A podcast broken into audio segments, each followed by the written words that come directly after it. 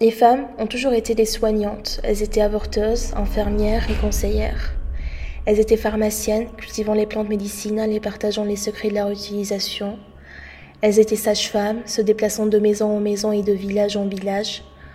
Pendant des siècles, les femmes furent des médecins sans diplôme, interdites d'accès aux livres et aux cours, apprenant les unes des autres et se transmettant leur expérience de voisine à voisine et de mère à fille. Elles étaient appelées bonnes femmes par le peuple, sorcières et charlatans par les autorités.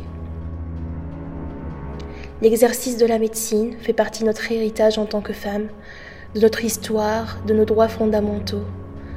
À ce stade de notre histoire, chaque effort en vue de s'approprier et de partager la connaissance médicale constitue une part cruciale de la lutte.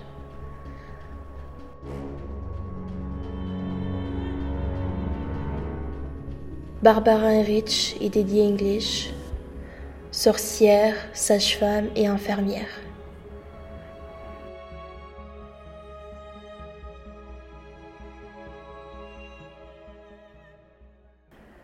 La double peine, être femme et patiente dans une relation asymétrique de dépendance.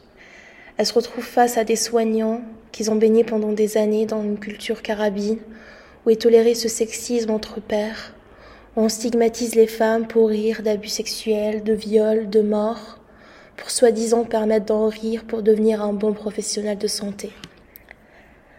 Ça a un impact sur notre pratique de tous les jours. Et les récits poignardants de femmes victimes d'agressions et de violences obstétricales se multiplient de nos jours, alors qu'on est quand même en 2023, six ans après MeToo.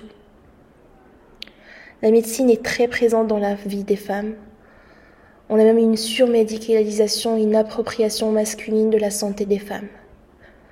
On assiste à une inversion des rôles.